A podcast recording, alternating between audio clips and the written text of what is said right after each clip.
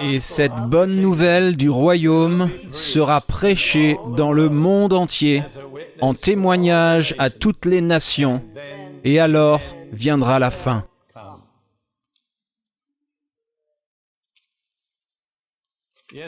Hier, j'ai parlé de la façon d'aborder la prophétie biblique. Aujourd'hui, je vais essayer d'appliquer ce que j'ai enseigné hier. J'ai une théorie selon laquelle une parole prononcée dans l'esprit ne meurt jamais. Quand j'étais encore un croyant assez jeune, je pense que j'étais encore dans l'armée britannique au Moyen-Orient, je venais d'entendre une déclaration faite par un croyant juif et il n'y en avait pas beaucoup à l'époque. Son nom était Maya Perlman, et il était membre du Conseil général des Assemblées de Dieu aux États-Unis. Il a dit qu'en ce qui concerne l'interprétation de la prophétie, c'est comme rassembler les morceaux d'un corps humain ou d'un squelette humain. Si vous voulez le faire avec succès, vous devez commencer par la bonne pièce. Il a dit, la bonne pièce est la colonne vertébrale. Quand vous avez la colonne vertébrale en place, alors vous pouvez commencer à y intégrer les autres membres. Et cela m'a marqué depuis plus de 50 ans. Ce soir, je vais essayer de traiter de la colonne vertébrale de la prophétie biblique. Il a dit que c'est Matthieu 24. Et c'est là-dessus que nous allons passer la plupart de notre temps ce soir. Matthieu 24. Nous avons parfois tendance à négliger le fait que Jésus était un prophète. Les gens de son époque l'ont reconnu comme prophète, même s'ils ne le reconnaissaient pas comme le Fils de Dieu. Il était le plus grand de tous les grands prophètes hébreux, et son plus grand discours prophétique se trouve dans Matthieu 24 et se poursuit dans Matthieu 25. Malgré la division en chapitres, il n'y a pas de division dans le discours. La première partie du discours se trouve aussi dans Marc 13 et dans Luc 21. Ce sont trois perspectives différentes du même discours. On pourrait comparer cela, par exemple, s'il y avait trois caméras de télévision ici ce soir, toutes braquées sur moi, elles enregistreraient tout ce que je dis et fais, mais elles le feraient d'un point de vue légèrement différent. Pour avoir une vue d'ensemble, vous devez vraiment réunir les trois chapitres. Nous n'aurons pas le temps de le faire réellement, mais nous allons passer un peu de temps au moins dans Luc 21. Le chapitre 24 de Matthieu commence par une situation dans laquelle Jésus fait une déclaration très dramatique et surprenante à ses disciples.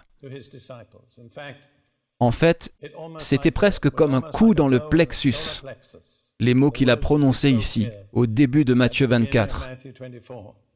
Il est dit dans les versets 1 et 2, et comme Jésus sortait et s'en allait du temple, ses disciples s'approchèrent de lui pour lui faire remarquer les bâtiments du temple.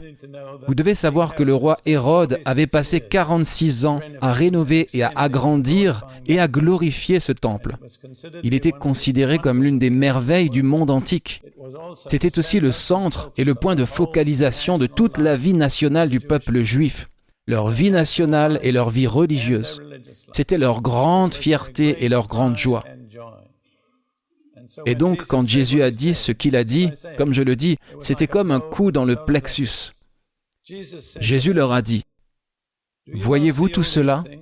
Je vous le dis en vérité, il ne restera pas ici pierre sur pierre qui ne soit renversée. Je ne pense pas que qui que ce soit parmi nous n'est capable de comprendre l'impact que ces mots ont eu sur les disciples. Eh bien, dès qu'ils ont eu l'occasion, ils se sont retrouvés seuls avec Jésus sur le mont des Oliviers, et ils ont dit, Maintenant nous voulons savoir ce qu'il en est.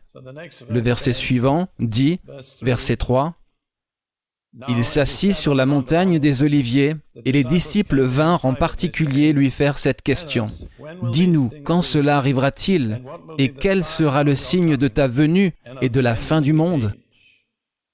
Il me semble qu'ils avaient l'impression que si le temple devait être détruit, un tel désastre marquerait la fin du siècle présent. Ils ne pouvaient pas concevoir que le temps se poursuivrait après que le temple ait été détruit. Donc je pense qu'ils pensaient poser une seule question, mais en fait ils en posaient deux. La première était ⁇ Quand cela arrivera-t-il ?⁇ c'est-à-dire la destruction du temple et de Jérusalem, la seconde était Quel sera le signe de ta venue et de la fin du monde? Jésus a répondu à ces deux questions, mais la réponse à la première question se trouve dans Luc 21. Nous allons nous y tourner pour un moment. Luc 21, versets 20 à 24. Luc 21, versets 20 à 24, Lorsque vous verrez Jérusalem investie par des armées, sachez alors que sa désolation est proche alors que ceux qui seront en Judée fuient dans les montagnes, que ceux qui seront au milieu de Jérusalem en sortent, et que ceux qui seront dans les champs n'entrent pas dans la ville, car ce seront des jours de vengeance, afin que toutes les choses qui sont écrites s'accomplissent. Mais malheur à celles qui seront enceintes et à celles qui allaiteront en ces jours-là, car il y aura une grande détresse dans le pays et de la colère contre ce peuple, et ils tomberont sous le tranchant de l'épée, et seront emmenés captifs dans toutes les nations Jérusalem sera piétinée par les païens jusqu'à ce que les temps des païens soient accomplis. C'est donc la réponse à la question quand cela arrivera-t-il? En d'autres termes, quand le temple sera-t-il détruit et Jérusalem sera détruite? Jésus a dit, Voici le signe, quand vous verrez Jérusalem investie, ou entouré par des armées, sachez alors que sa désolation est proche. Ceci s'est accompli historiquement en l'an 70.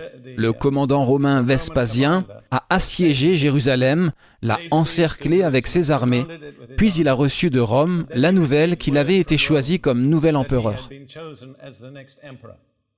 Il a donc dû retourner à Rome pour recevoir son poste et il a temporairement levé le siège de Jérusalem, et les armées se sont retirées, mais seulement temporairement. Les Juifs de Jérusalem, qui avaient reconnu Jésus comme un prophète du Seigneur, comprenaient l'application de ces paroles, et ils se sont enfuis de Jérusalem vers une ville appelée Pella, à l'est du Jourdain. Et après cela, le successeur de Vespasien, Titus, à reformer le siège, rassembler les armées et continuer à assiéger Jérusalem jusqu'à ce que les paroles de Jésus se soient exactement accomplies. Toute la ville a été détruite. Tout le temple fut si complètement détruit qu'il ne restait pas une seule pierre sur une autre. Au cours de cette guerre, deux millions de Juifs ont été tués et un million ont été vendus en captivité comme esclaves dans tout l'Empire romain. En fait, il y avait tellement d'esclaves sur les marchés que le prix des esclaves a chuté et personne ne les achetait. Donc ces paroles de Jésus se sont accomplies. Mais notez que ceux qui ont prêté attention à ce que Jésus avait dit ont sauvé leur vie. C'est une leçon très importante. Et puis Jésus dit au verset 23, car il y aura une grande détresse dans le pays. De quel pays s'agit-il? La terre d'Israël. Et de la colère contre ce peuple. De quel peuple s'agit-il? Le peuple juif. Et ils tomberont sous le tranchant de l'épée et seront emmenés captifs dans toutes les nations. Cela s'est accompli, comme je l'ai dit, et Jérusalem sera piétinée par les païens ou nations jusqu'à ce que les temps des païens soient accomplis. Les temps des nations sont des temps où les puissances non juives gouvernent le pays qui a été donné par Dieu éternellement à Israël. Et donc la seconde moitié de ce verset couvre près de 2000 ans, jusqu'à ce que Jérusalem soit libérée de la domination des non-juifs. L'une des dates clés dans ce siècle est 1967, la guerre des six jours, où pour la première fois depuis près de 2000 ans, le peuple juif a repris le contrôle de cette zone vitale qu'on appelle la vieille ville.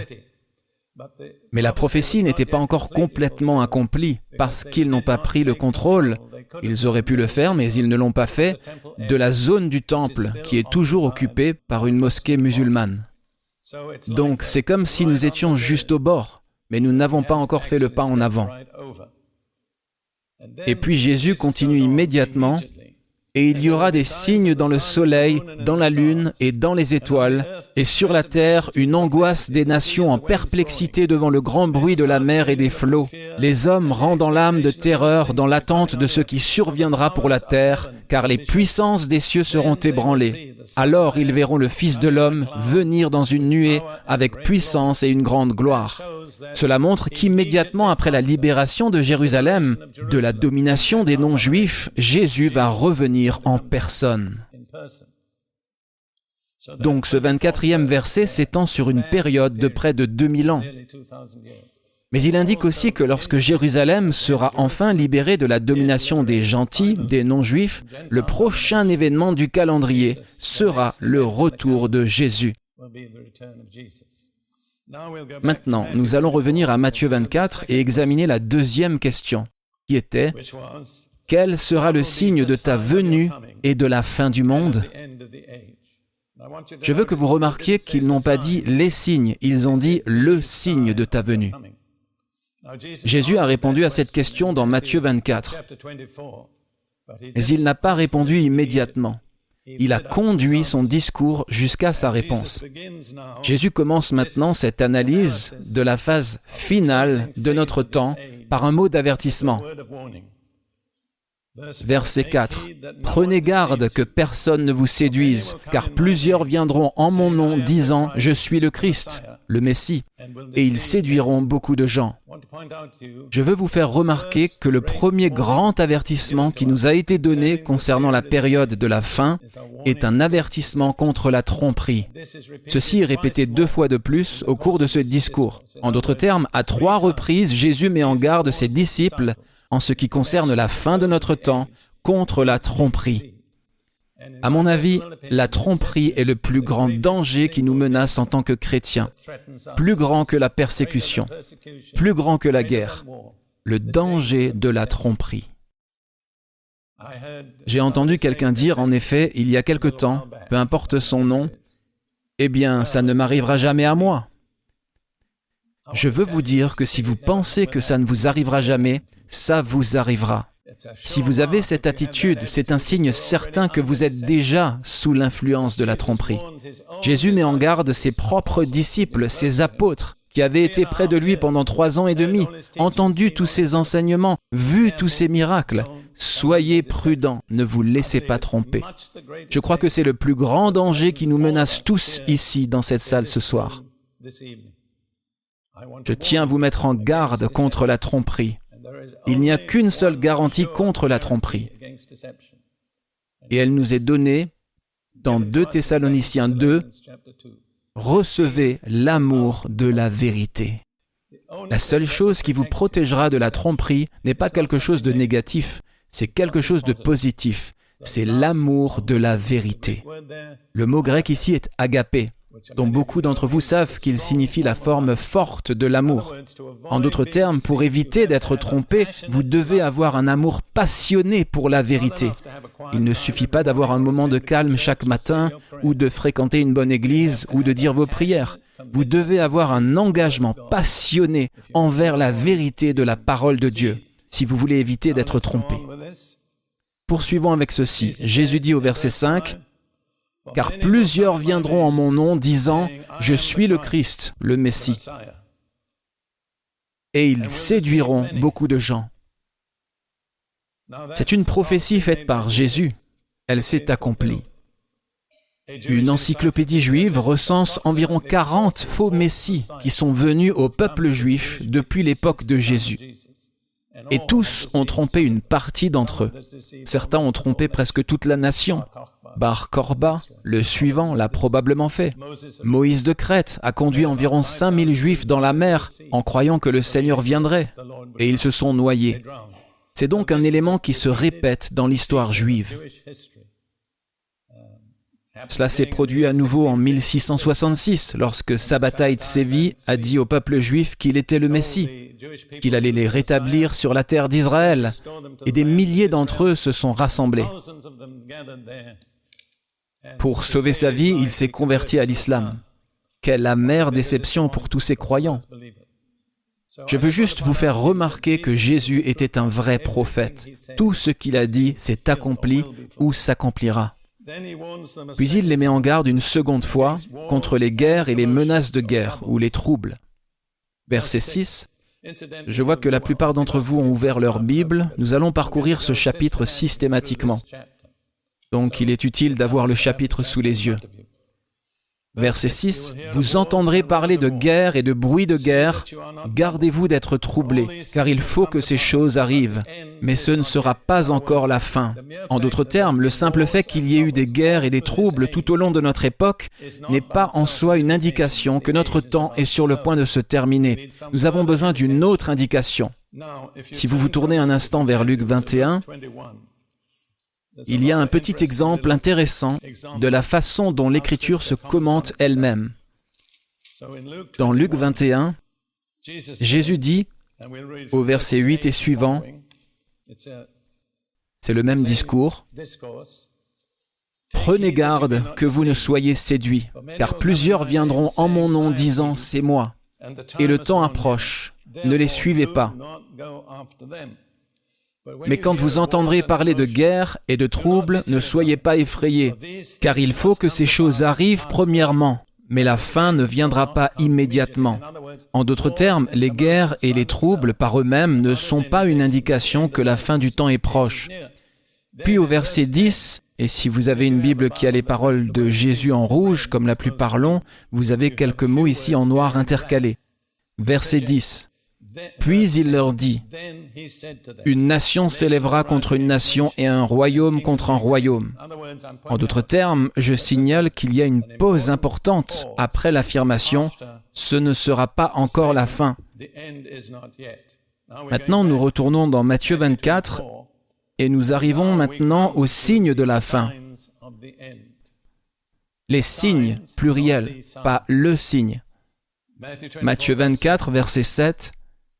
Car une nation s'élèvera contre une nation et un royaume contre un royaume, et il y aura des famines, des pestes et des tremblements de terre en divers lieux. Certaines de vos Bibles n'ont pas le mot peste, parce qu'il y a une incertitude sur le texte. Mais il est dans le texte de Luc, donc que ce soit là ou pas dans Matthieu, c'est bien là. Nous avons ces trois attaques majeures contre la race humaine. Des famines, des pestes ou épidémies et des tremblements de terre. Et puis Jésus dit au verset 8, Tout cela est le commencement des douleurs. Douleur signifie les douleurs de la naissance ou de l'accouchement. Donc quand ces choses qui sont mentionnées dans le verset 7 se produisent, alors vous savez que les douleurs de l'accouchement ont commencé. Nous savons tous à quoi mènent les douleurs de l'accouchement, n'est-ce pas? Certains par expérience ou d'autres par oui dire. Mais quand il y a des douleurs de travail, le prochain événement majeur sera une naissance. C'est exactement ce que ça signifie ici. Ce sont les douleurs de l'enfantement, les choses qui doivent précéder la naissance du royaume de Dieu sur la terre. Si vous êtes un heureux mari et que votre femme est enceinte et qu'elle dit ⁇ Chérie, j'ai des douleurs terribles, il se passe quelque chose ⁇ il ne se précipite pas sur le téléphone en disant ⁇ Docteur, quelque chose de terrible arrive à ma femme. Pouvez-vous venir et arrêter les douleurs ?⁇ Pourquoi pas? Parce qu'il veut le bébé. Et vous voyez, c'est une façon de nous évaluer nous-mêmes. Voulons-nous arrêter les douleurs ou voulons-nous avoir le bébé? Si vous voulez avoir le bébé, vous devrez avoir les douleurs de la naissance. Il n'y a aucun moyen d'accoucher sans les douleurs de la naissance. Donc si vous dites ⁇ Oh, je ne peux pas supporter tout ça, c'est trop terrible, je ne sais pas pourquoi je vis à cette époque ⁇ vous n'êtes pas vraiment enthousiasmé par le bébé. Mais si vous voulez le bébé, vous accueillerez les douleurs de l'enfantement, même si elles sont très douloureuses. Vous pouvez donc commencer à vous évaluer vous-même en ce moment. Qu'est-ce qui est le plus important pour vous? La venue du bébé? La venue du royaume de Dieu sur la terre? Ou ne pas être impliqué dans les douleurs de la naissance? Autant faire le bon choix parce que vous serez impliqué dans les douleurs de la naissance de toute façon. Maintenant, nous allons au verset 7 et 8 c'est le début des douleurs de l'enfantement. Une nation s'élèvera contre une nation et un royaume contre un royaume. Arrêtons-nous là. Le mot nation en grec est ethnos, d'où nous obtenons le mot ethnique aujourd'hui. C'est précisément ce qui se passe dans le monde aujourd'hui. Il existe deux types de guerres, les guerres ethniques et les guerres politiques. Je dirais que la Première et la Deuxième Guerre mondiale étaient toutes deux essentiellement des guerres politiques. C'étaient des guerres menées par des puissances mondiales pour établir leur domination. Mais avant la Première Guerre mondiale, qui a commencé en 1914, en 1913, il y a eu une guerre ethnique dont on nous parle très peu. Mais les Turcs du Moyen-Orient ont massacré un million d'Arméniens chrétiens. Ce n'était pas une guerre politique, c'était une guerre ethnique, turc contre arménien. Je pense qu'une des caractéristiques majeures de l'époque actuelle est les guerres ethniques. Elles éclatent partout. En 1993, il y a eu 34 guerres au cours de cette année-là. Et la plupart d'entre elles étaient des guerres ethniques. Donc quand les guerres ethniques deviennent une focalisation majeure de notre époque, c'est une indication que les douleurs de la naissance ont commencé. Ensuite, il y a les guerres politiques. Et puis il est dit qu'il y aura des famines, des pestes et des tremblements de terre en divers endroits. Pour ces chiffres, je suis redevable à l'INSEE, ce que je suis heureux de reconnaître. Traitons de ces trois choses, les famines, les pestes et les tremblements de terre. Aujourd'hui, dans le monde, il y a environ 750 millions de personnes qui souffrent de faim chronique. Elles n'ont jamais assez à manger, principalement en Asie du Sud et en Afrique subsaharienne. En ce qui concerne la faim aiguë, c'est-à-dire que vous êtes en danger de mort imminent, il y a plus de 35 millions de personnes sur la Terre aujourd'hui en situation de faim aiguë, principalement dans les régions du sud de l'Afrique, également dans certaines parties de l'Europe de l'Est et de la CEI. L'Albanie est un exemple d'une telle nation. Ensuite, en ce qui concerne les pestes ou pestilences, toutes ces données sont des estimations officielles. Nous avons une nouvelle peste qui s'appelle le sida. On estime que d'ici l'an 2000, qui n'est que dans 5 ans, il y aura 100 millions de cas de sida dans le monde. Le continent africain est le plus touché. Et d'ici l'an 2000, certaines régions d'Afrique seront fortement dépeuplées. La population va commencer à diminuer rapidement. D'autres fléaux qui reviennent et augmentent sont la tuberculose, la malaria et le choléra. Et certaines de ces maladies sont déjà hors de contrôle dans le monde entier. Ensuite, en ce qui concerne les tremblements de terre, je pense que c'est le plus dramatique et l'exemple le plus clair. En parlant des tremblements de terre de 6 ou plus sur l'échelle de Richter, de 1950 à 1959, c'est-à-dire les années 50, il y en a eu 9.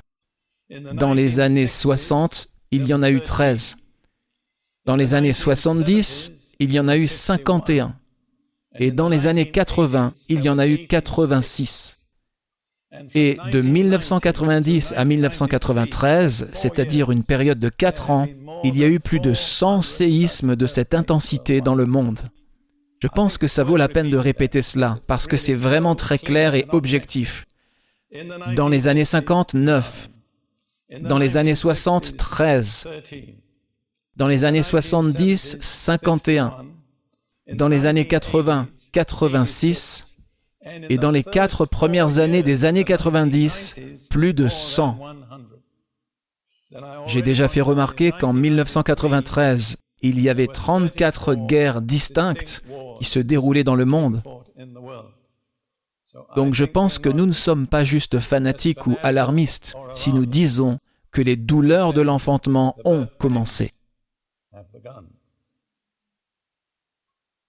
Maintenant, en interprétant Matthieu 24, il y a un mot-clé. C'est le mot ensuite ou alors. Il apparaît neuf fois dans Matthieu 24 et neuf autres fois dans Matthieu 25. En d'autres termes, 18 fois dans l'ensemble du discours. Et ce mot-clé, ensuite ou alors, indique une succession d'événements, se succédant les uns aux autres, systématiquement consignés. Voilà la nature de ce discours de Jésus. Il est très systématique, très complet. Il est très fondamental. Maintenant, nous allons au verset 9 en gardant à l'esprit que nous sommes entrés dans la période des douleurs de la naissance. Et nous avons un des ensuite. Verset 9. Ensuite, ils vous livreront à la tribulation et vous tueront, et vous serez haïs de toutes les nations à cause de mon nom. Je demande aux gens, qui est vous? Grammaticalement, ce n'est pas correct, mais vous, c'est nous. Vous comprenez? Avez-vous assimilé ce fait? Puis, à ce stade, ils vous livreront, vous les chrétiens, les disciples de Jésus, à la tribulation, et vous tueront, et vous serez haïs par toutes les nations à cause de mon nom. Verset 10. Et ensuite, le prochain ensuite, beaucoup seront offensés, se trahiront les uns les autres et se haïront les uns les autres. Beaucoup de quoi? Beaucoup de chrétiens, c'est exact. Pourquoi se trahiront-ils les uns les autres? Pour sauver leur propre vie. Ce n'est pas quelque chose qui n'est pas encore arrivé. Cela se passe depuis des années en Chine, en Union soviétique et dans certaines nations musulmanes. Le fait que nous n'ayons pas encore vu beaucoup de ces choses dans cette nation ne signifie pas que cela ne se produit pas déjà dans de nombreuses parties du monde.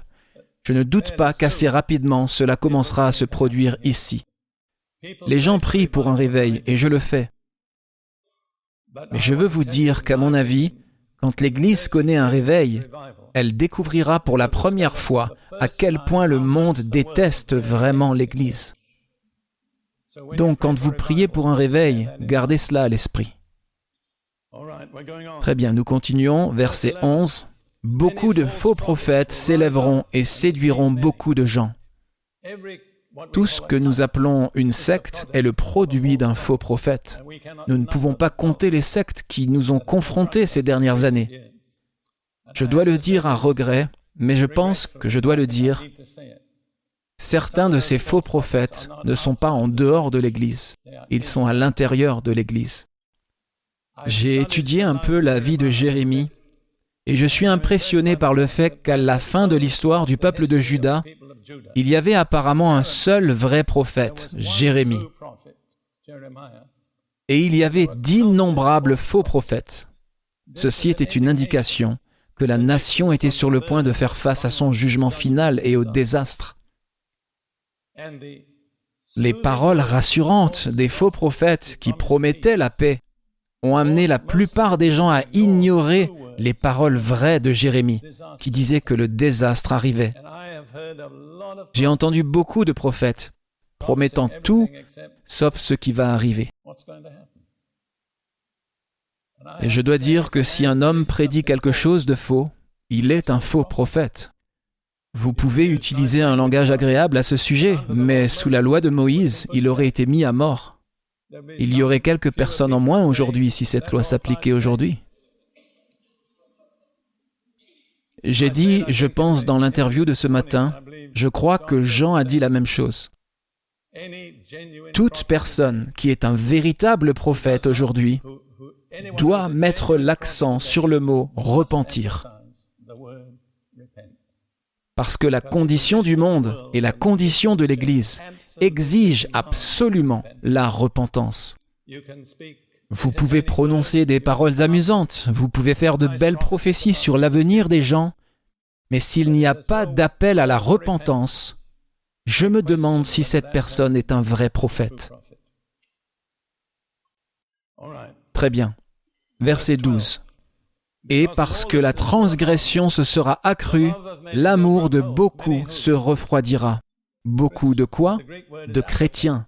Le mot grec est agapé. C'est le mot pour l'amour chrétien. Il ne s'agit pas de l'amour du monde. L'amour de nombreux chrétiens va se refroidir. Sous la pression de quoi? La transgression. J'ai un petit dicton. La transgression engendre l'absence d'amour.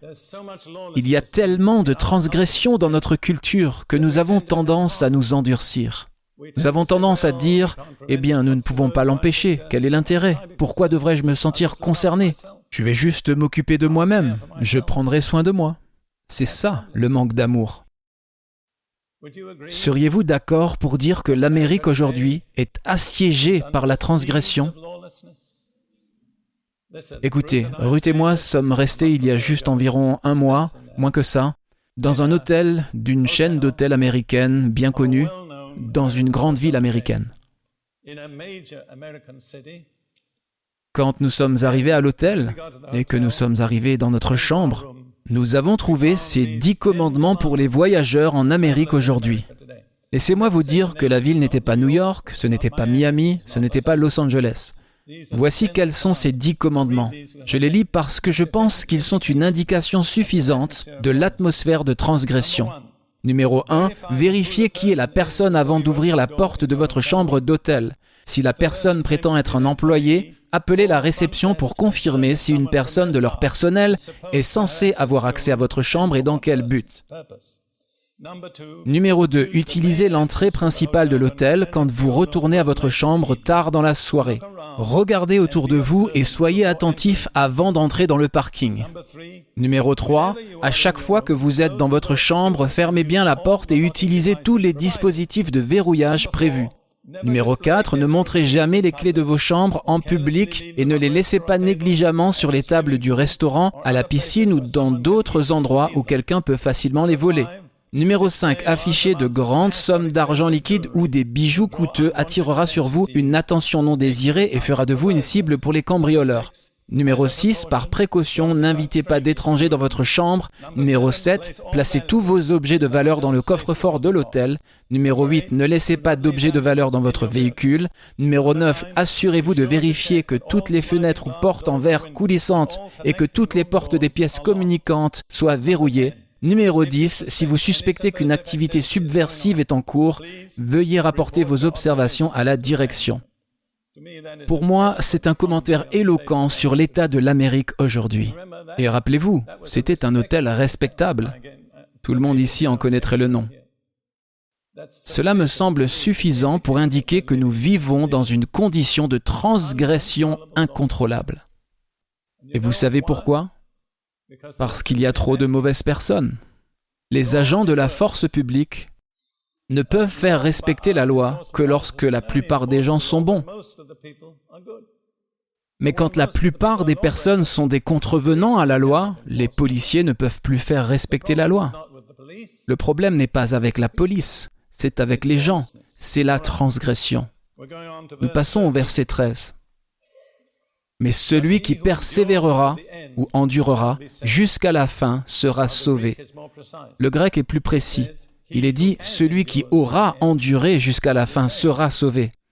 Alors vous êtes sauvé maintenant, Dieu soit loué pour cela, mais si vous voulez rester sauvé, que devez-vous faire? Endurer, c'est ça. Je dis aux gens qu'il n'y a qu'une seule façon d'apprendre l'endurance. Vous savez ce que c'est? En endurant.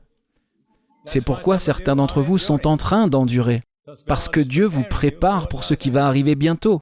Ne vous plaignez pas.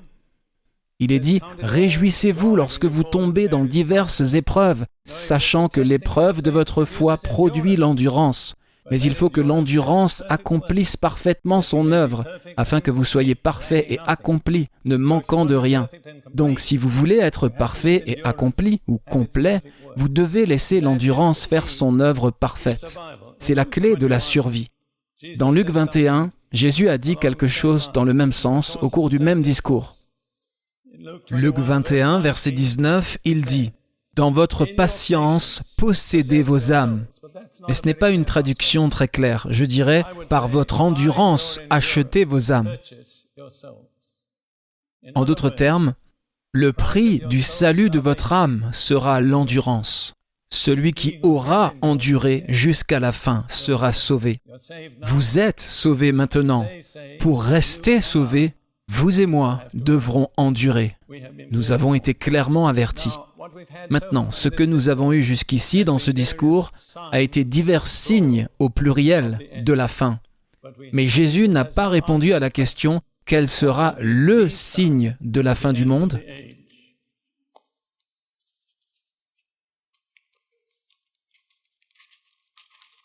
Quand nous arrivons au verset 14, nous avons le signe. C'est très très important.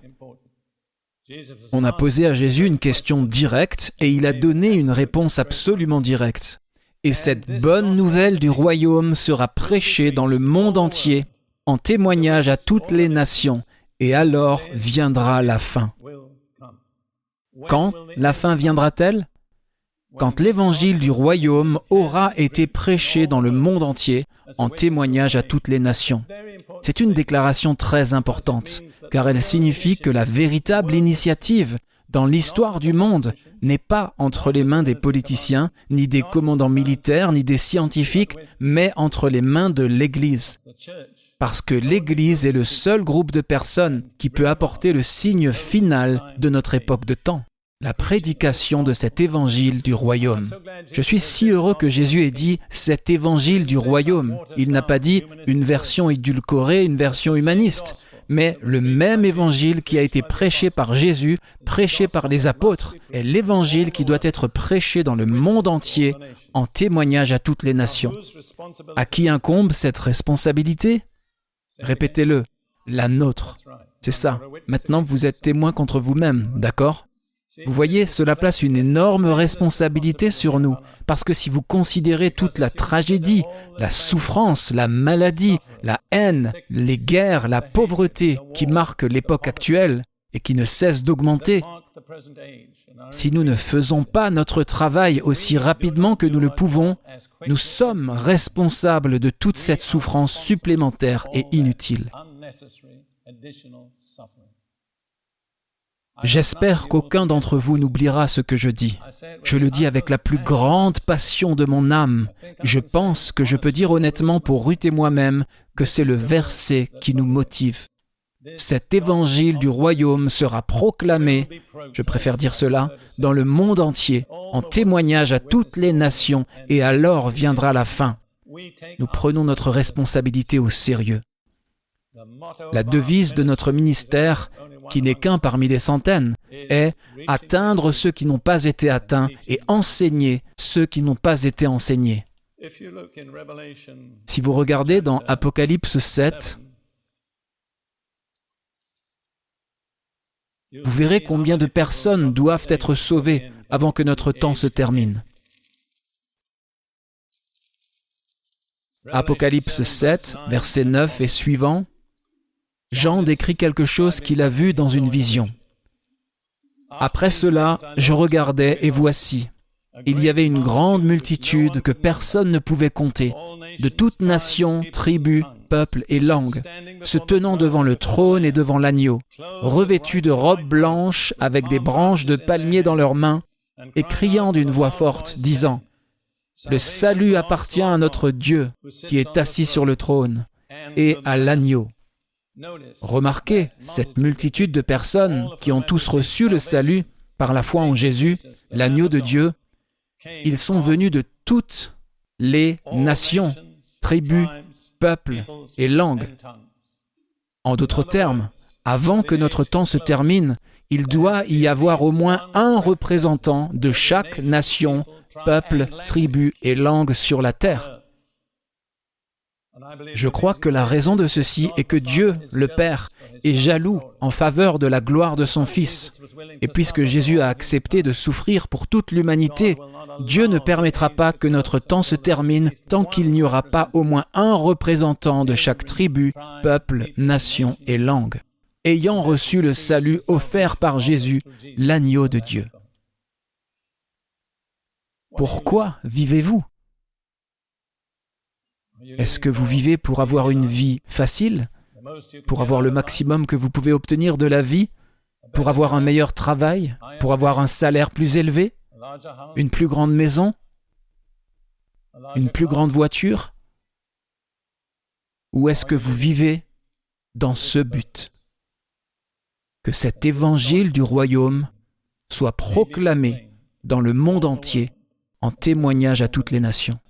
Je crois que lorsque nous nous tiendrons au tribunal de Christ, comme nous le devons, une des questions qu'il va poser à chacun de nous individuellement est la suivante.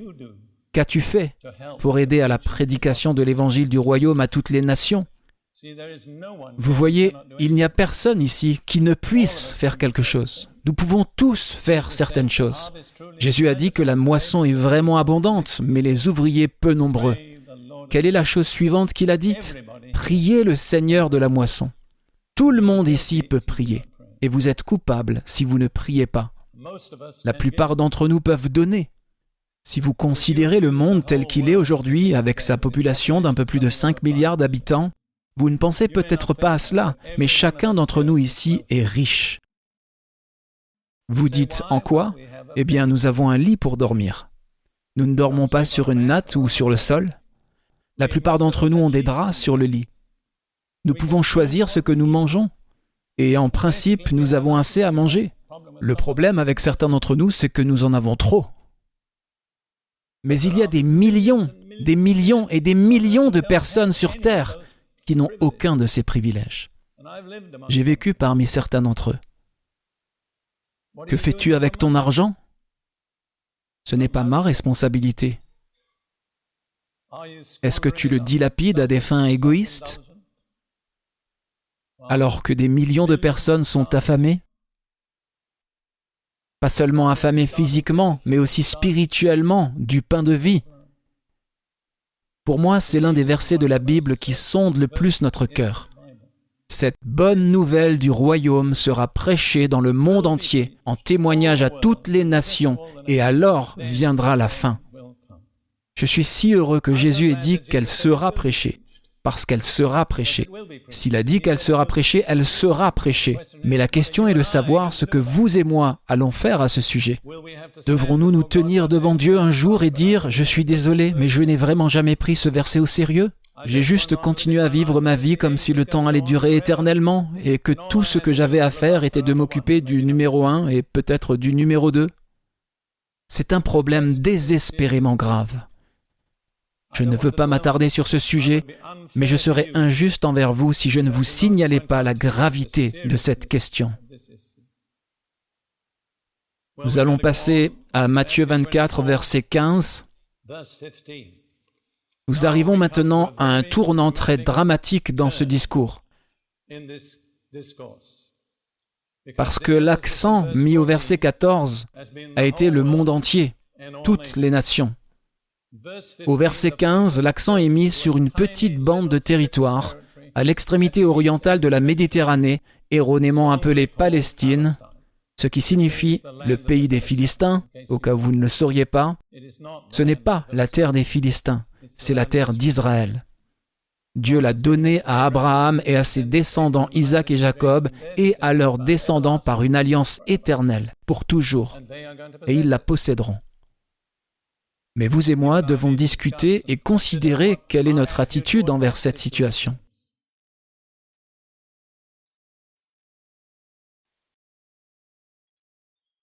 Je ne crois pas vraiment qu'il y ait une place pour la neutralité. J'ai vécu parmi le peuple arabe. J'ai une fille arabe adoptive, qui est l'une des plus belles chrétiennes que je connaisse. Mais quand il s'agit de la possession de cette petite bande de territoire, c'est totalement et définitivement réglé par la parole de Dieu. Elle finira dans les mains de ceux à qui elle a été promise, mais il y aura beaucoup d'agonie et de troubles avant que cela n'arrive. Est-ce que vous priez parfois pour le peuple juif? Je ne suis pas juif. Ma femme l'est, mais pas moi.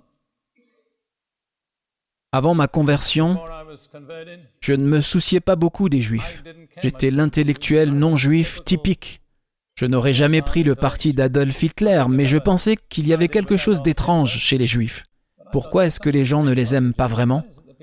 Eh bien, quand j'ai été sauvé, Dieu m'a baptisé dans le Saint-Esprit, avant que je sache qu'il fallait attendre six mois pour cela, et il m'a donné des dons du Saint-Esprit, avant que je sache qu'il fallait attendre six mois de plus pour cela. J'ai tout reçu dans un paquet. Chaque fois que je parlais en langue, je recevais l'interprétation. En fait, après un certain temps, cela a commencé à m'épuiser. J'ai dit au Seigneur, est-ce que je dois faire ça? Il a répondu, non, c'est toi qui es à la place du conducteur. Tu le fais quand tu le décides. Mais pendant le premier et peut-être le deuxième mois, à chaque fois que je parlais en langue, j'avais l'interprétation. Et généralement, c'était ceci. Je suis le Seigneur Dieu d'Abraham, d'Isaac et de Jacob. Je me disais, et alors?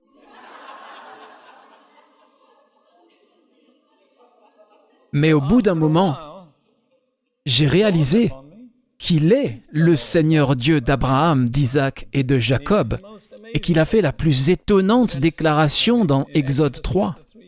Il a dit, Je suis le Dieu d'Abraham, d'Isaac et de Jacob. Ceci est mon nom et ceci est mon mémorial pour toujours.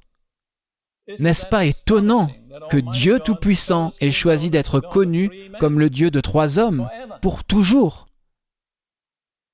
Nous devons tenir compte de cela. Dieu dit des choses qu'il n'oublie pas. Nous pouvons oublier, mais pas lui. Laissez-moi dire autre chose. C'est en dehors de mon plan, mais c'est à l'intérieur de ce que Dieu veut que je dise. Jean 4, verset 22, Jésus a dit que le salut vient des Juifs.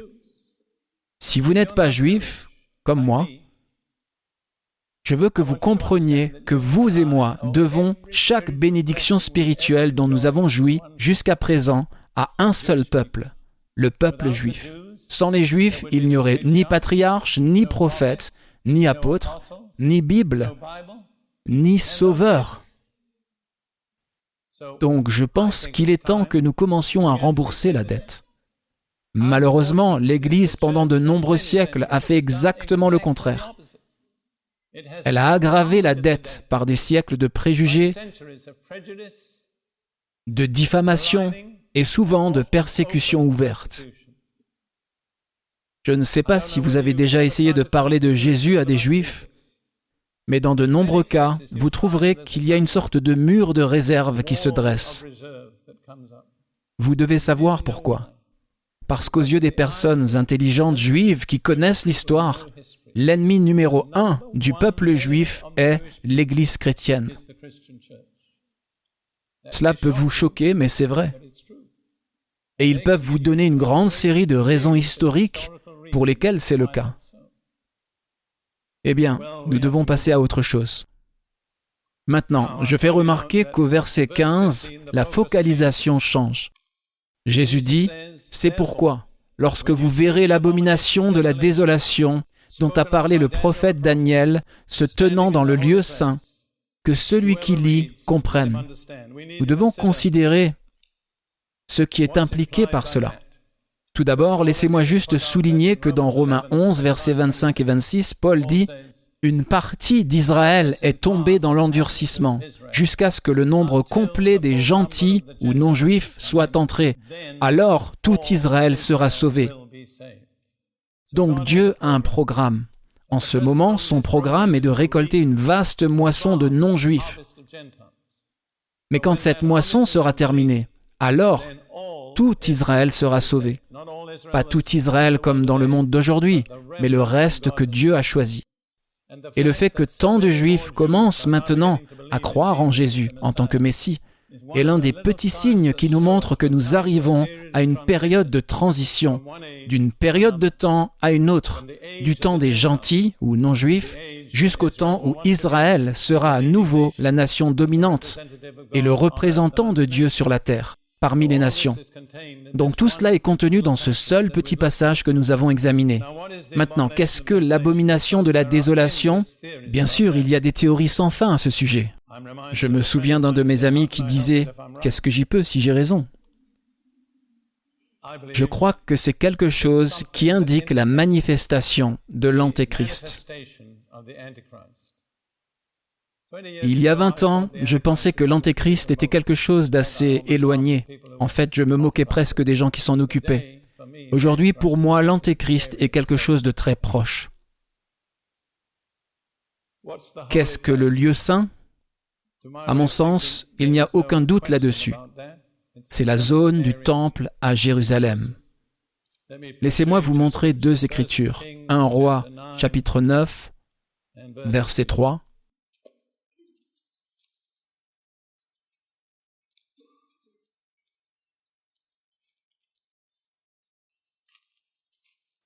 Un roi, chapitre 9, verset 3, le Seigneur s'adresse à Salomon après qu'il ait achevé la construction de son temple sur cette zone particulière. Le Seigneur lui a dit, J'ai entendu ta prière et ta supplication que tu as faite devant moi. J'ai sanctifié cette maison que tu as construite pour y mettre mon nom à jamais. et mes yeux et mon cœur y seront perpétuellement. Donc Dieu dit, j'y ai mis mon nom pour toujours. Mes yeux et mon cœur y seront perpétuellement. Peu importe qui occupe cet endroit, Dieu n'a jamais retiré cette déclaration. Et ensuite, dans le psaume 132,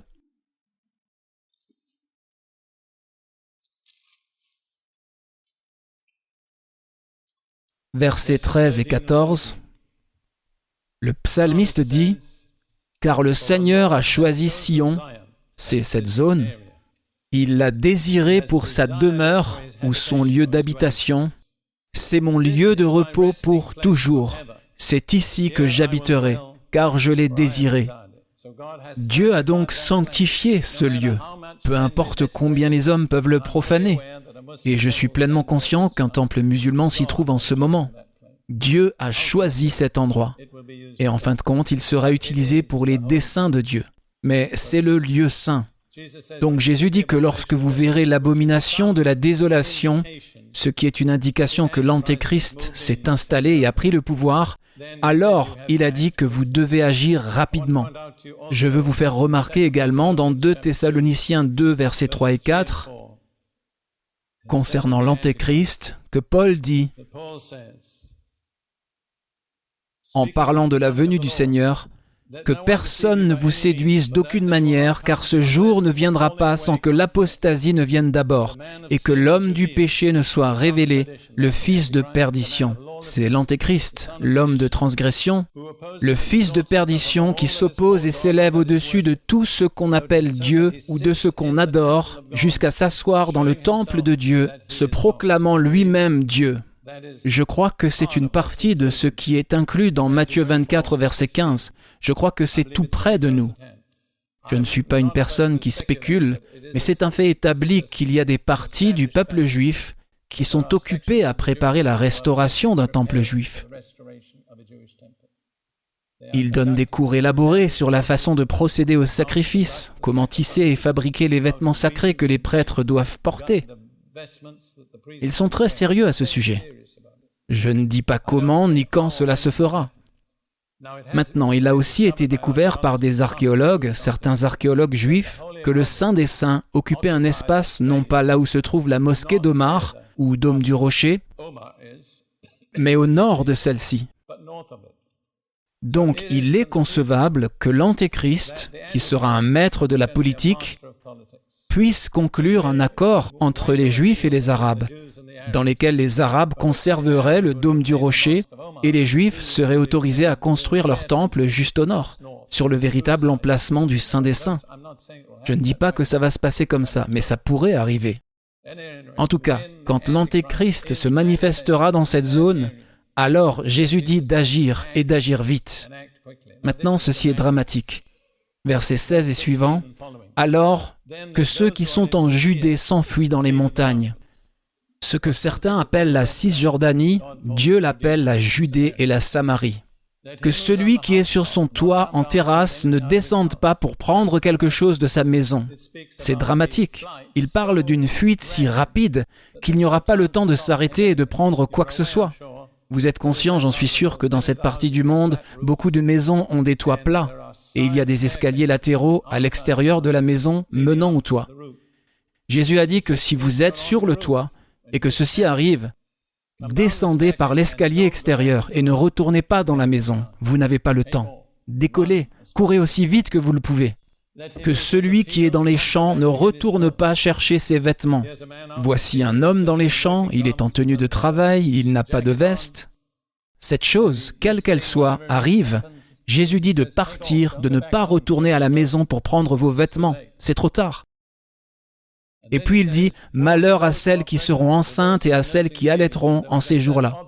C'est évident, si ça va être une fuite très hâtive, les femmes enceintes et les femmes allaitant des bébés seront désavantagées. Et priez pour que votre fuite n'ait pas lieu en hiver ni un jour de sabbat. J'ai parlé de cela dans notre dernière session. J'ai souligné que la prophétie biblique établit des paramètres pour la prière. Vous ne pouvez pas prier intelligemment ou efficacement en dehors de ces paramètres. Jésus a dit que vous allez devoir fuir.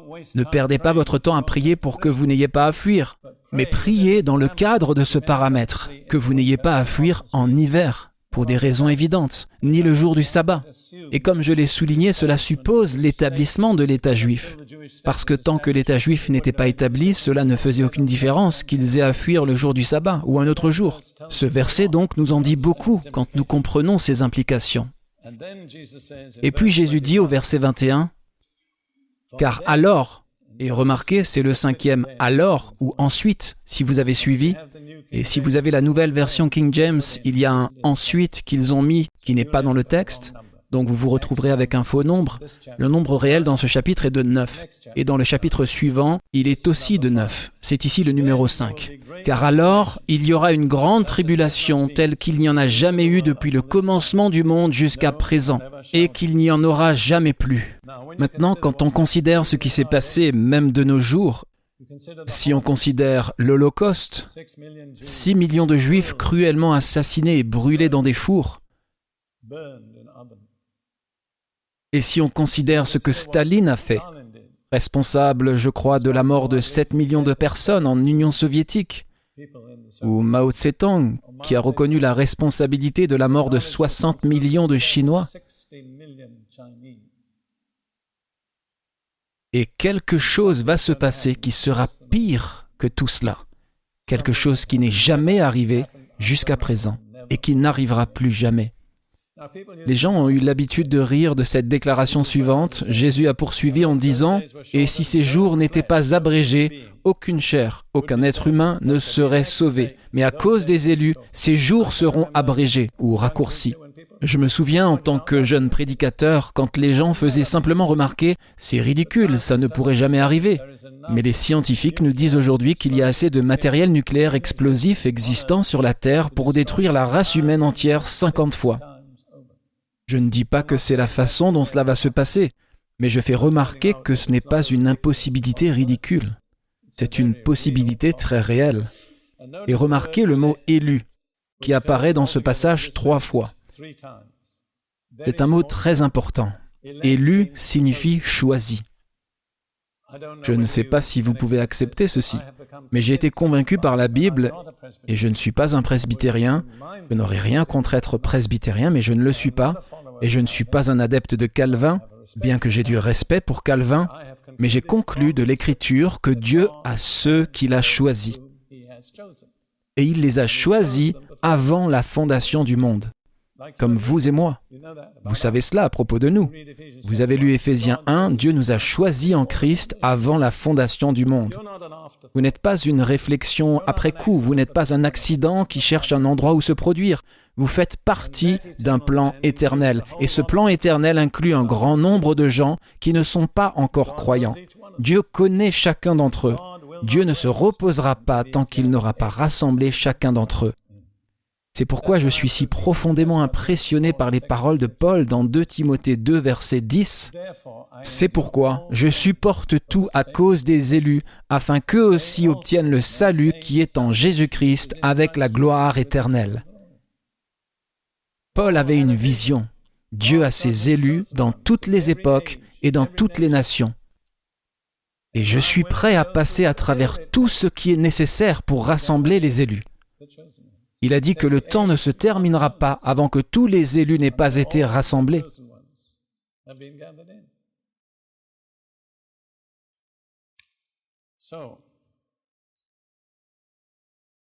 Si ces jours n'étaient pas abrégés, aucune chair ne serait sauvée. Mais à cause des élus, ces jours seront abrégés. En d'autres termes, si la tribulation, et c'est là la grande tribulation, nous allons regarder à cela dans les Écritures dans un instant, si Dieu ne l'avait pas raccourci, la période actuelle, aucun être humain ne resterait en vie. Le mot qui est utilisé pour abréger ou raccourcir est utilisé, on m'a dit, pour couper la queue d'un chien. Vous savez, certains chiens doivent avoir leur queue coupée. Eh bien, ce n'est pas une grande partie du chien qui est coupée, c'est juste le dernier petit bout. Il me semble que c'est ce que Jésus dit, juste le dernier petit morceau. Je vous l'épargnerai, pour que certains puissent rester en vie sur la terre. Maintenant, examinons le thème de la grande tribulation pour un moment. Apocalypse 7, versets 13 et 14. Nous avons déjà regardé cette foule provenant de tous les peuples, nations, tribus et langues qui se rassemblent devant le trône. Puis il est dit, L'un des anciens prit la parole et me dit, Qui sont ces gens vêtus de robes blanches et d'où viennent-ils Jean était très sage. Il a dit, Mon Seigneur, tu le sais. Si Dieu vous pose une question difficile, voici comment répondre. Mon Seigneur, tu le sais. Et il me dit, ce sont ceux qui viennent de la grande tribulation. Il ne s'agit pas de ceux qui sont venus, mais qui viennent. Jean les voyait réellement venir de la grande tribulation. Ils ont lavé leurs robes et les ont blanchis dans le sang de l'agneau. La grande tribulation. La langue française, par l'utilisation de la, indique qu'il n'y en a qu'une seule. Elle est unique. Ce n'est jamais arrivé avant, cela ne se reproduira plus jamais. Exactement comme Jésus l'a dit. Et puis il est dit des mots merveilleux, c'est pour cela qu'ils sont devant le trône de Dieu et le servent jour et nuit dans son temple, et celui qui est assis sur le trône habitera au milieu d'eux. Comme Scott l'a dit, pas seulement visitera, mais habitera. C'est une magnifique perspective, n'est-ce pas? Nous devons nous concentrer là-dessus parce que nous allons devoir traverser beaucoup de choses. Ne perdons pas de vue la fin. Sinon, nous allons nous lasser et, comme le dit la Bible, faiblir de notre esprit. Ne perdez jamais de vue la fin prévue par Dieu pour notre époque. Cela vaut la peine de passer par tout pour en arriver là.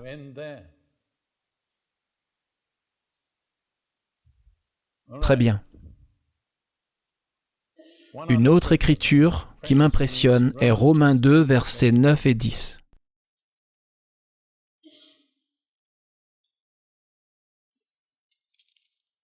Je voudrais dire, d'une manière objective, je n'étais pas intéressé par le peuple juif quand Dieu m'a sauvé. J'avais quelques amis juifs, ils étaient tous totalement assimilés, ils ne vivaient pas d'une façon très différente de celle des gentils. Mais Dieu par les circonstances et par son action, m'a obligé à m'engager auprès du peuple juif. Je suis une personne inhabituelle. J'ai six filles juives adoptées. Peu de gens ont cela. Je ne l'ai pas planifié, c'est Dieu qui l'a fait. Mais je tiens à dire qu'une compréhension des relations de Dieu avec les Juifs vous donnera une vision beaucoup plus claire de toute l'Écriture, que vous n'en aurez jamais si vous ne comprenez pas cela. Donc, Paul dit dans Romains 2, versets 9 et 10, et c'est le milieu de l'une de ces phrases plutôt longues, Tribulation et angoisse sur toute âme d'homme qui fait le mal, sur le juif premièrement, puis sur le grec, ou gentil, non juif. Mais gloire, honneur et paix à tous ceux qui font ce qui est bon, aux juifs premièrement, puis aux grecs, aux non juifs. Il y a donc un ordre dans lequel Dieu traite. Quand il s'agit de tribulation, c'est d'abord pour le juif, puis pour le non-juif. Vous voyez, ça me fait trembler quand je pense à l'Holocauste, la Shoah. Parce que si c'est arrivé à 6 millions de juifs, que va-t-il arriver aux non-juifs? Ça ne se terminera jamais avec les juifs. Ils sont le point de départ. C'est sur le juif d'abord et ensuite sur le grec, le non-juif. Retournons à Matthieu 24. Nous arrivons au verset 23, un autre alors ou ensuite. Si quelqu'un vous dit alors, voici le Christ, le Messie, ne le croyez pas, car de faux Messies et de faux prophètes se lèveront et montreront de grands prodiges et des miracles au point de séduire, s'il était possible, même les élus. Remarquez, les élus. Mon opinion personnelle est que la raison pour laquelle ils ne peuvent pas être trompés, c'est parce que Dieu les a choisis il gardera sa main sur eux, sinon il serait trompé. Ce n'est peut-être pas la façon dont vous le voyez, mais c'est ainsi que je le comprends. Et permettez-moi de souligner que la capacité d'accomplir des signes et des prodiges dramatiques n'est pas toujours un gage de vérité. Satan est capable de nombreux signes, prodiges et miracles spectaculaires. Les charismatiques ont tendance à avoir ce sentiment. Eh bien, si c'est surnaturel, ça doit être de Dieu. Ce n'est pas vrai. Veuillez garder cela à l'esprit. Dans Acte 16, il y avait cette fille diseuse de bonne aventure ou voyante qui était une esclave, et elle suivait Paul et Silas dans les rues en disant ⁇ Ces hommes sont les serviteurs du Dieu très haut qui nous montrent la voie du salut ⁇ Elle était la première personne à Philippe à savoir qui ils étaient, mais elle était une servante de Satan. Elle avait une parole de connaissance satanique. Comment Paul a-t-il réagi? A-t-il fait d'elle une membre de l'église de Philippe? Non, il a chassé le démon de la voyance hors d'elle. Laissez-moi vous dire ceci, toutes les voyances ou divinations sont démoniaques, et ils annoncent souvent la vérité. Ruth m'a donné la permission de dire cela, mais avant qu'elle ne soit sauvée, quelqu'un lui a conseillé d'aller voir une voyante. Elle est allée voir cette dame qui ne l'avait jamais vue avant et ne l'a jamais revue après, ne savait rien d'elle, et cette femme lui a dit trois choses. Votre mari vous a quitté, vous avez trois enfants, et vous êtes stérile. Vous ne pouvez pas avoir d'enfants. Chacune de ces affirmations était vraie, mais c'était Satan qui le lui disait. Quel était le but de Satan? Rendre Ruth accro au surnaturel satanique. Par la grâce de Dieu, elle n'y est jamais retournée. Un peu plus tard, elle a rencontré le Seigneur. Mais vous voyez, je veux vous avertir, parce que je vois tellement de charismatiques qui sont absolument préparés pour recevoir l'Antéchrist. Il n'y a qu'une seule garantie sûre de ce qui est vrai, c'est l'Écriture. Si vous vous éloignez de cela, vous vous retrouverez dans les troubles et la tromperie. Laissez-moi vous montrer ce qui est dit dans Apocalypse 13. Apocalypse 13, il s'agit du faux prophète qui sera le principal soutien de l'Antéchrist.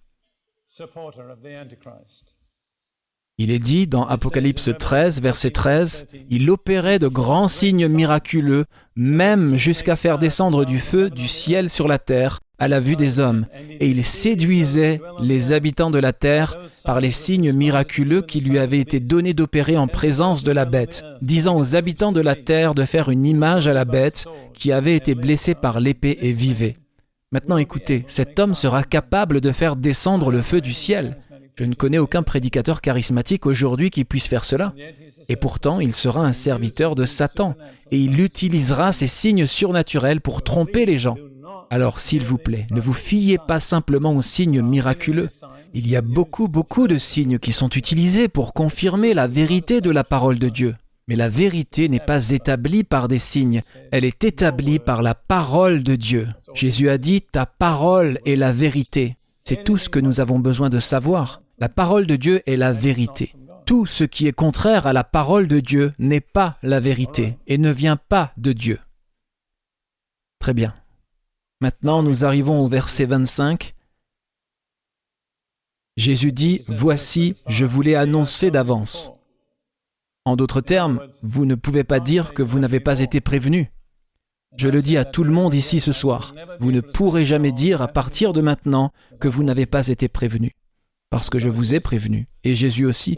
Verset 26, Si donc on vous dit, regardez, il est dans le désert, ne sortez pas, ou bien regardez, il est dans les chambres intérieures, ne le croyez pas. Pourquoi? Parce que quand le Seigneur reviendra, ce sera quelque chose de visible pour le monde entier. Maintenant, il y a eu un enseignement qu'il y aura un enlèvement secret. Je ne suis pas intéressé à débattre avec les gens.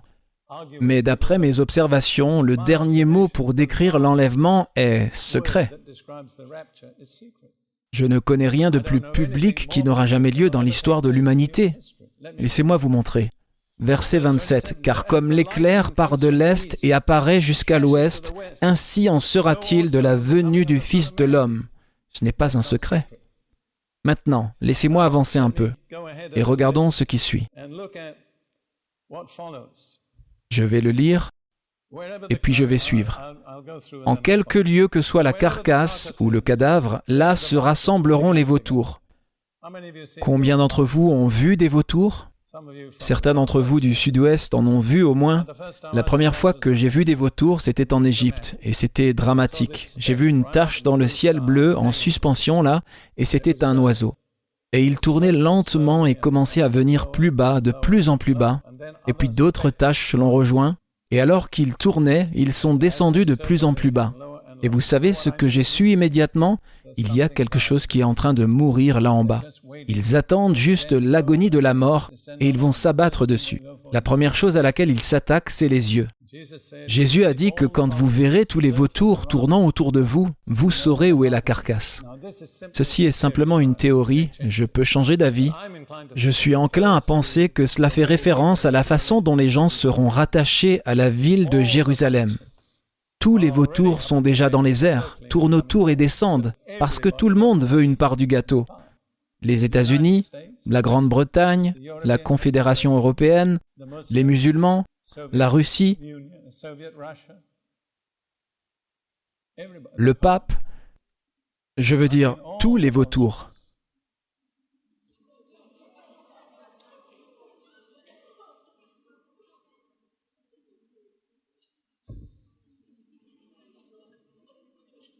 Eh bien, vous n'êtes pas obligé de croire ce que je dis. Je peux me tromper, c'est déjà arrivé. C'est si frappant pour moi. Nous devons aller de l'avant. Continuons. Veuillez noter, au verset 29, notez le mot immédiatement. Immédiatement après la tribulation de ces jours-là, le soleil sera obscurci, la lune ne donnera plus sa lumière, les étoiles tomberont du ciel et les puissances des cieux seront ébranlées. Vous pouvez comprendre les étoiles qui tombent de différentes manières, mais je suis enclin à penser que cela signifie que les anges sataniques dans les cieux seront détrônés, ils seront précipités. Je ne pense pas que cela signifie les étoiles que nous voyons la nuit. Laissez-moi vous donner deux exemples rapides de ceci. Apocalypse 8, verset 10. Puis le troisième ange sonna de la trompette, et une grande étoile tomba du ciel, brûlant comme une torche. Et elle tomba sur un tiers des fleuves et sur les sources d'eau. Le nom de l'étoile est Absinthe. C'est donc un ange satanique délogé du ciel.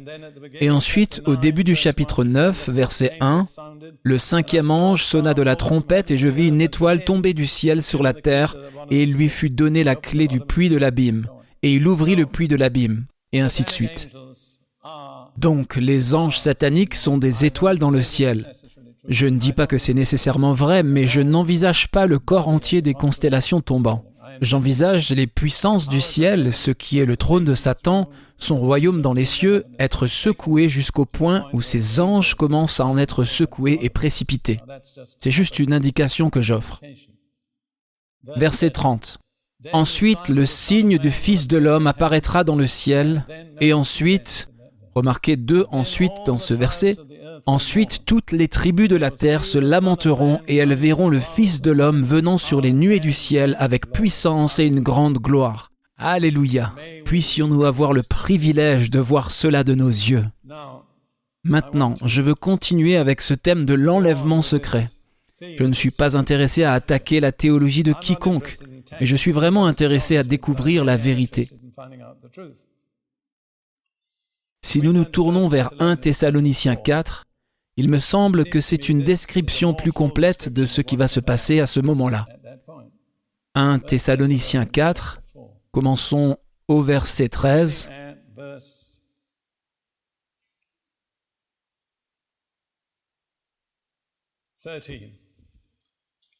Mais je ne veux pas que vous soyez ignorants, frères.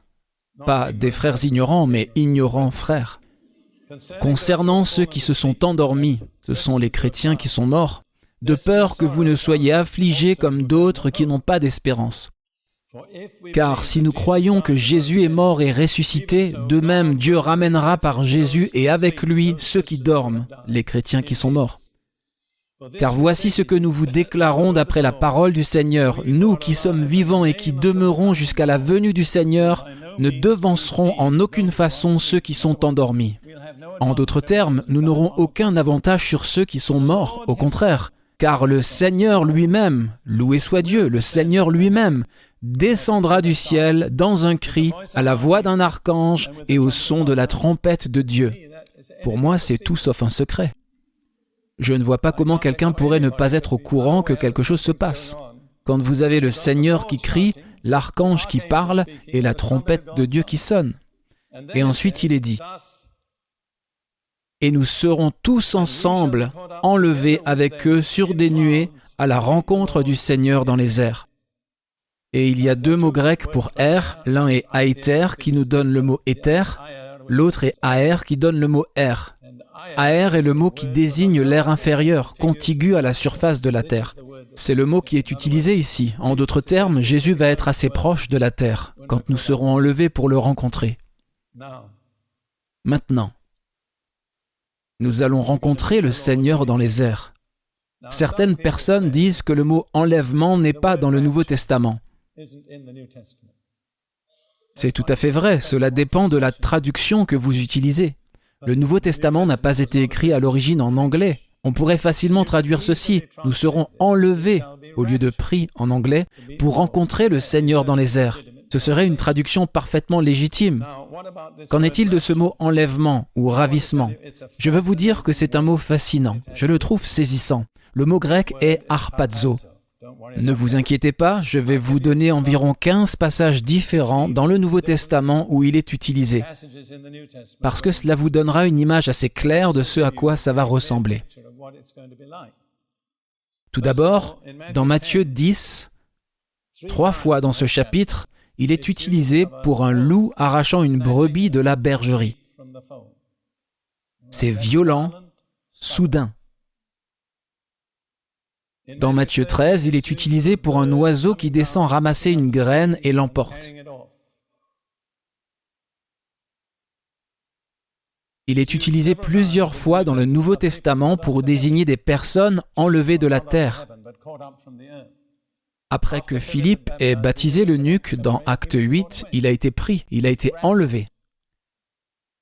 Paul parle d'un de ses amis en mentionnant deux fois dans 2 Corinthiens 11 qu'il fut enlevé au troisième ciel. Et dans Apocalypse 12, verset 5, il est dit que l'enfant sera enlevé dans les airs.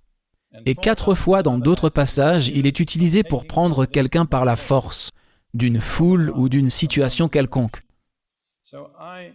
J'ai donc fait une petite liste des caractéristiques que cela implique.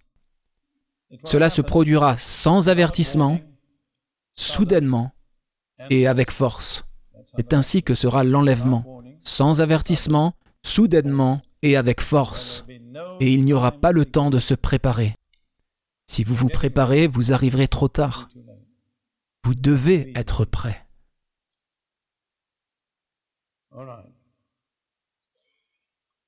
Maintenant, passons à nouveau au verset 29,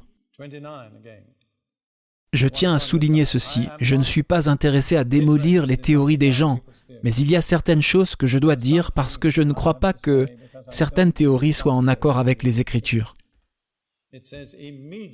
Il est dit qu'immédiatement après la tribulation de ces jours-là, le Seigneur va venir.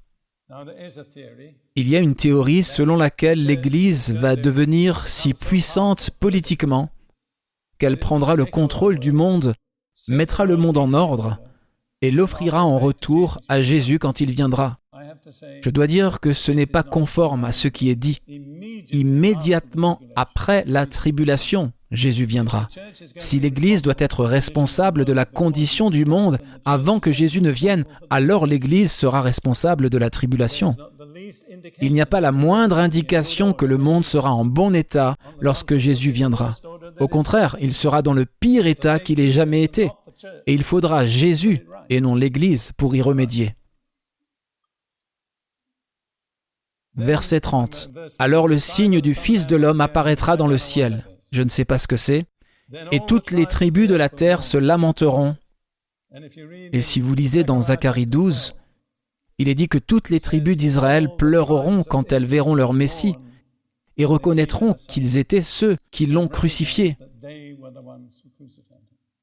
Apparemment, cela s'étendra à toutes les tribus de la terre. J'aime penser au Fils de l'homme venant dans les nuées du ciel avec puissance et grande gloire.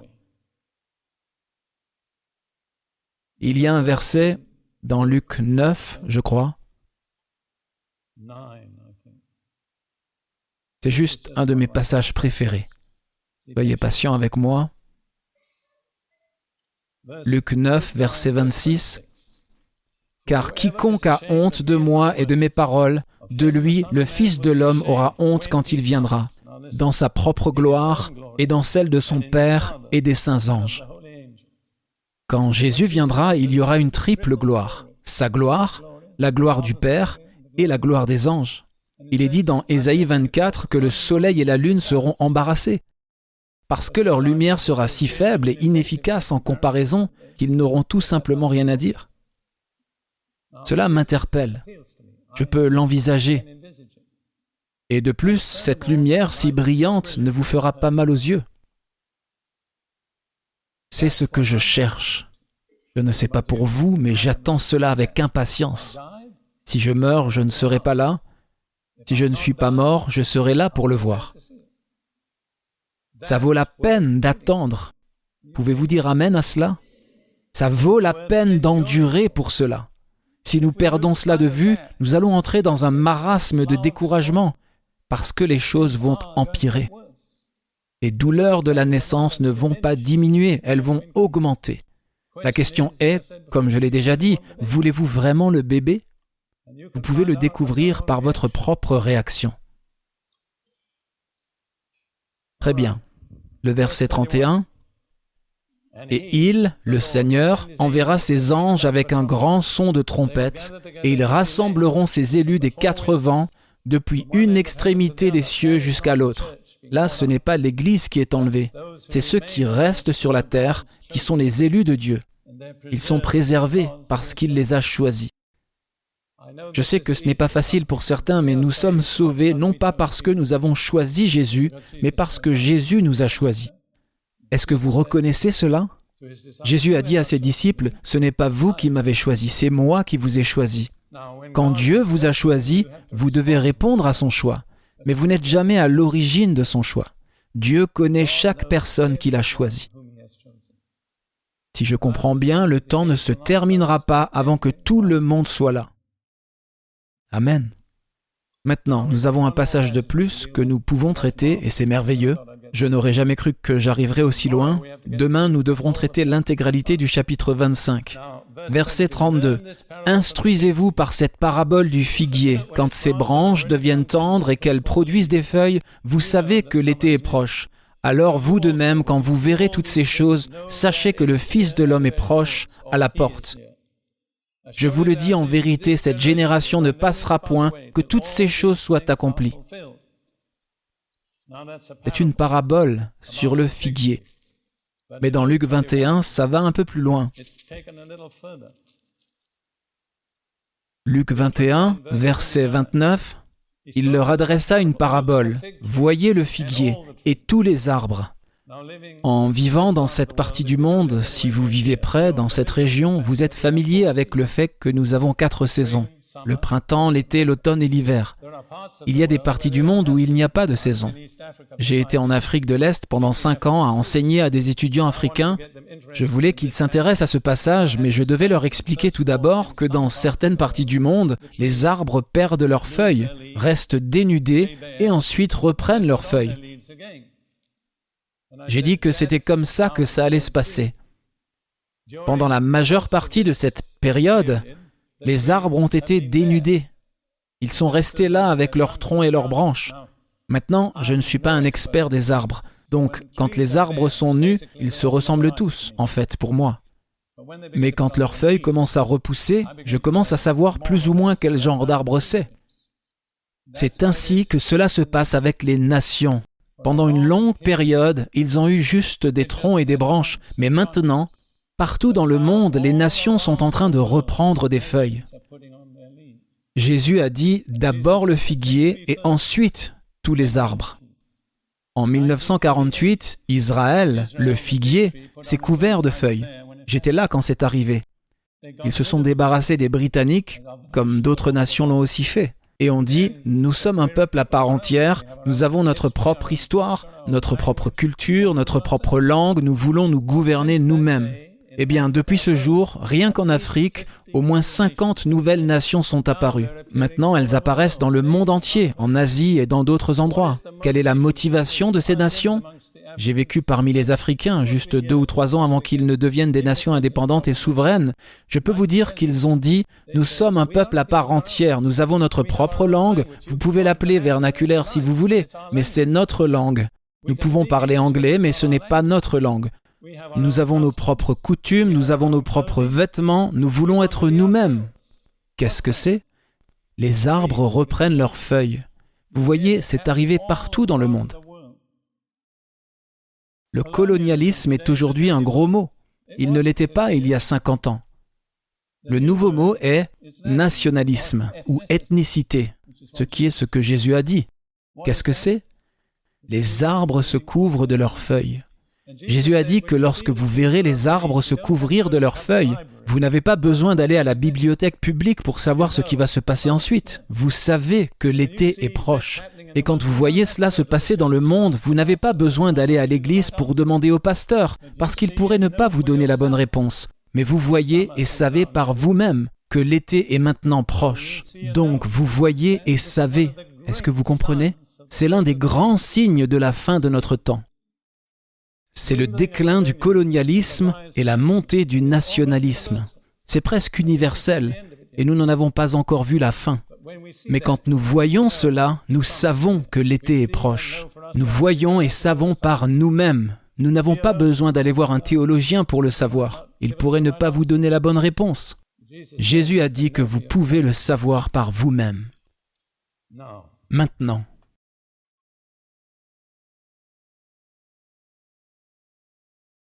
Je pense que nous devrons nous arrêter là. Prenez note, nous sommes arrivés au verset 35. Demain, Dieu aidant, nous commencerons au verset 36 et nous parcourrons l'ensemble du chapitre 25. C'est une véritable déclaration de foi. J'espère que nous le ferons. Priez pour moi et priez pour vous-même.